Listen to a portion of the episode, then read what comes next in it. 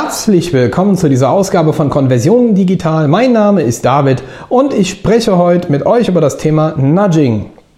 Nudging, ja, vielleicht zuerst einmal eine leichte Übersetzung, was das Wort eigentlich bedeutet und warum das im Online-Marketing ein immer größer werdender Bereich oder Begriff ist. Ähm, Nudging ist im Prinzip das Synonym für Anregen, Lenken oder Formen. Hier geht es im Prinzip um eine verhaltensökonomische Methode ja, bei der versucht wird, das Verhalten von Menschen auf vorhersagbare Weise zu beeinflussen, ohne dabei jedoch auf Verbote, Gebote, Druck oder entsprechend andere Anreize zurückzugreifen.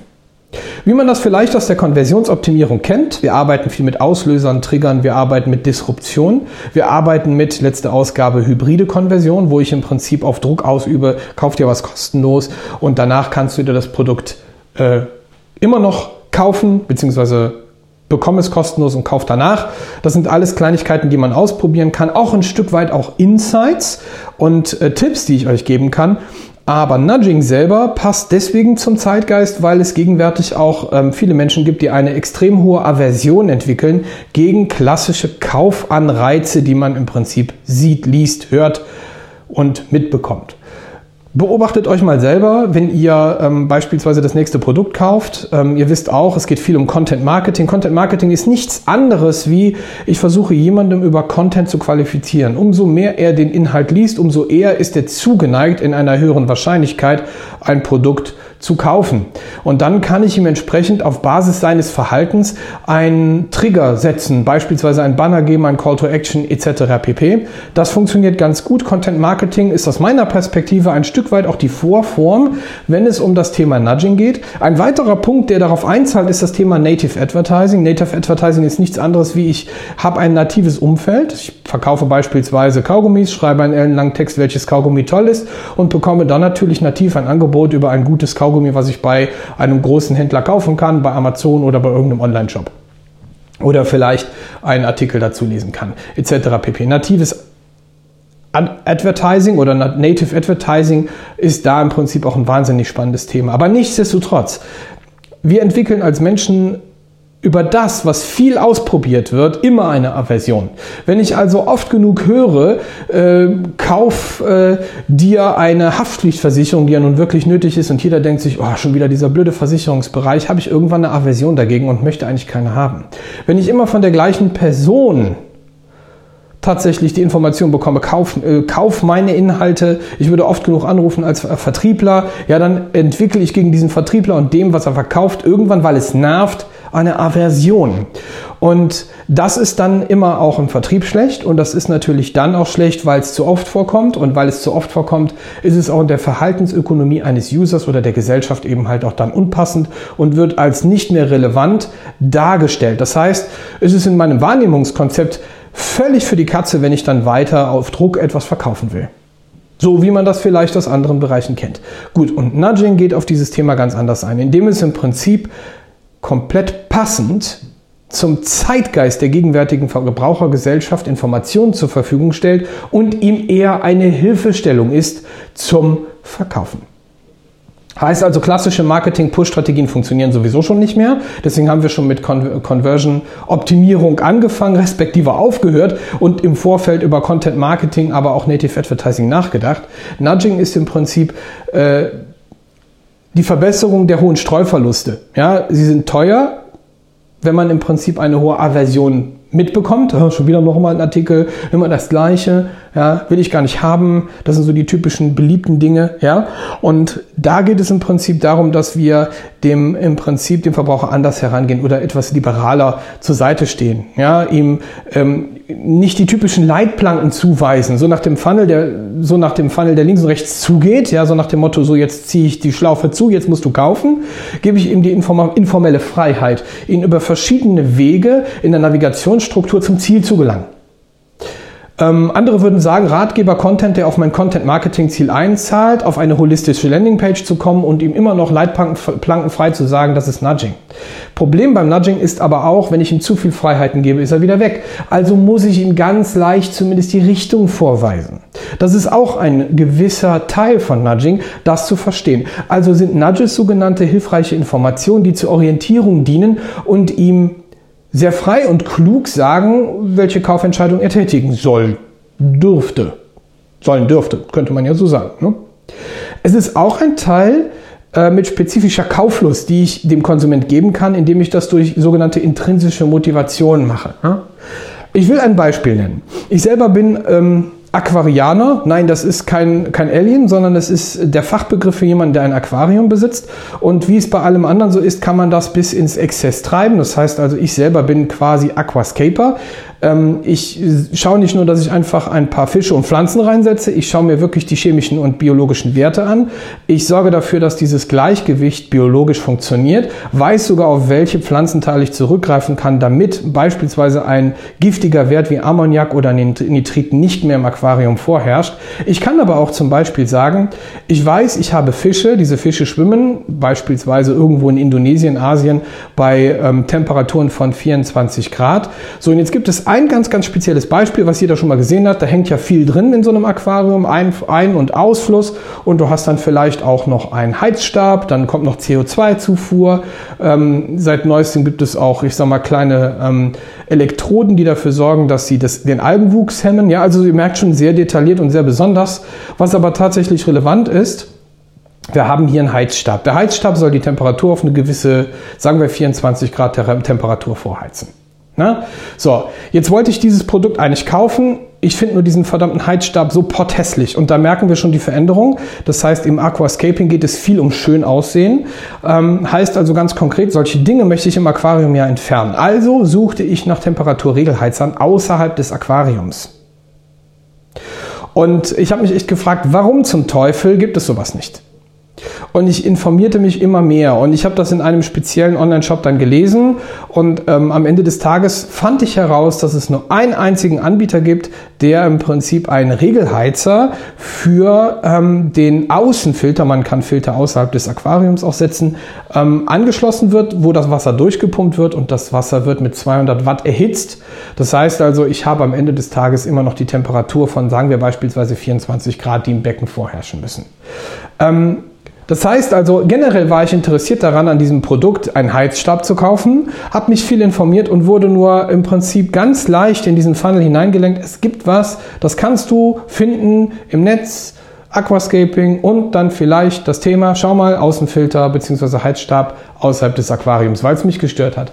Das ist ein, ein einfaches Beispiel. Ähm, ich hoffe doch äh, relativ anschaulich erklärt, ähm, dass Nudging ein Beispiel ist, was äh, helfen soll zu verkaufen, aber rein informeller Natur ist. Genauso kann ich eben halt sagen, ich kann ihn innerhalb seines gedachten Kaufprozesses, den er durchläuft, ähm, Hinweise geben, indem ich ihm sage, ähm, du findest es interessant, dich über Heizstäbe zu informieren, dann schau dir doch mal dieses Produkt an, das haben wir für dich gefunden ähm, aber ihm nicht knallhart sagen, kauf das jetzt. Das ist schon ein, ein, himmelweiter Unterschied. Das ist im Vertrieb übrigens auch nichts anderes. Ja? Im Vertrieb heißt es ja auch, ich kann ähm, reagieren und agieren. Das heißt, im, im Vorfeld weiß ich, ab wann ich als Verkäufer ähm, mir im Kopf ausrechnen kann, wie hoch die Wahrscheinlichkeit ist, dass der gegenüber mir kauft. So, und ich kann das anhand seines Tuns, seines Handelns machen. Im Online-Bereich ist das deutlich schwerer, darum muss ich mich eben halt der Konversionsoptimierung bemühen und verstehen, wie Tante Gerda reagiert. Und das kann ich im Prinzip hier auch, indem ich halt nicht auf die klassischen äh, Pressure- oder Marketing-Push-Methoden gehe und im Prinzip auf der anderen Variante äh, hergehe und nicht, nicht dieses Push-and-Pull-Verfahren habe, sondern eben halt ähm, ganz leicht anteasere, wie besonders das sein kann oder wie ich ihm hilfreich eben halt zur Seite stehen kann. Dafür kann man Widgets nutzen. Wir haben die bei Shops das schon mal eingebaut. Ähm, kannst du dir anschauen, musst aber nicht. Und geht eben halt im Prinzip so, um ihm zu helfen.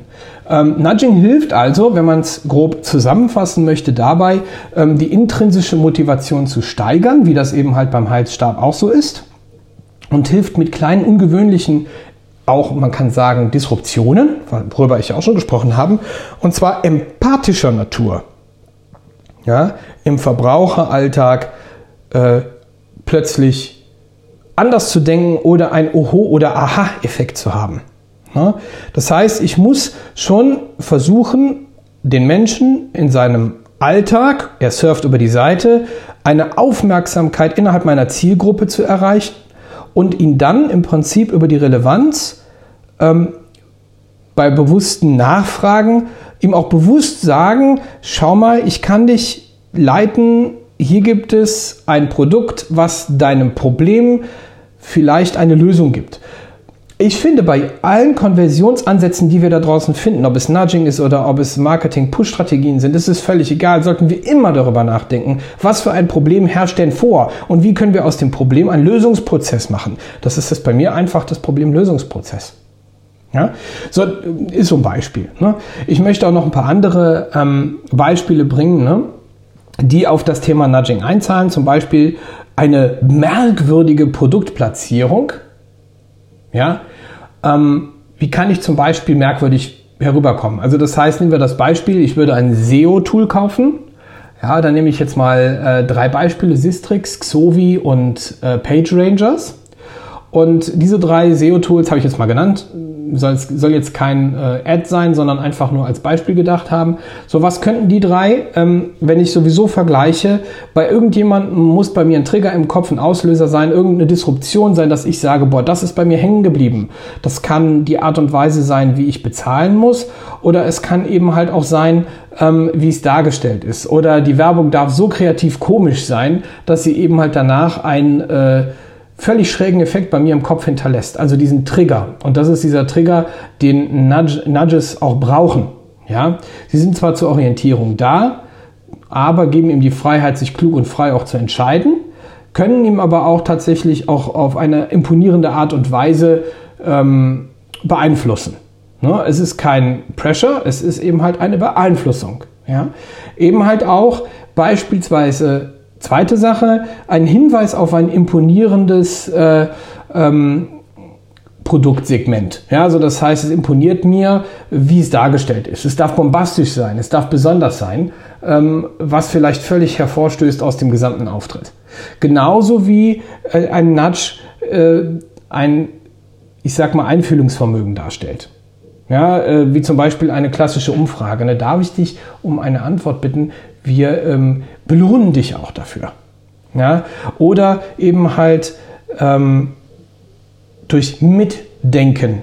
Ja, ich weiß nicht, wie man das herüberbringt. Das ist ein Beispiel, ähm, um eben halt dann noch einen besseren Beratungseffekt zu bekommen. Ich selber nutze das selber beim Verkaufen. Das darf ich wohl offen sagen, denn ich ähm, denke für den Kunden mit und das löst bei ihm rein psychologisch einen positiven äh, charismatischen Effekt aus. Und das weiß ich auch. Ich weiß es auch einzusetzen. Und das gibt ihm das Gefühl von, dass ich oder dass er sich aufgehoben fühlt. Und das gilt es als Nudge auf der Seite auch mit zu veröffentlichen. Also kann man nochmal zusammenfassen, Marketing im Sinne des Nudging setzt nicht auf Druck, sondern auf das Auslösen von sogenannten Sogwirkungen, wo man sich angezogen fühlt und erzeugt im Prinzip einen sogenannten Nachfragehunger. Ja, so und das ist im Prinzip etwas, was Nudging tatsächlich bedeutet. Es ist halt anders wie das, was wir aus dem klassischen äh, Marketing kennt.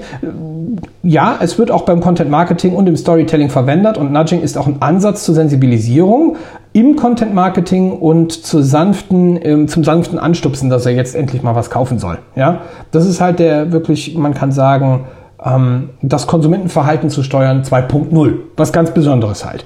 Und ähm, so können wir tatsächlich äh, in Verbindung mit Growth Marketing, also Wachstumserzeugung durch Verteilis zum Beispiel, in Verbindung mit Gamification nachher, zum Beispiel in einem Software as a Service Tool oder in einem E-Commerce Store, aber auch in Verbindung mit dem Thema Persuasive Technology, geht on und offline. Kurzes Beispiel dazu. Warum greife ich im Supermarkt auf die Ware zurück, die in meinem Sichtfeld liegt, als anstatt auf die, die irgendwo unten im Regal tatsächlich günstiger ist? Das wird sogar zeitweise gewechselt, das heißt von unten nach oben oder von oben nach unten, je nachdem, wie oft Sie beobachten, wie wir kaufen.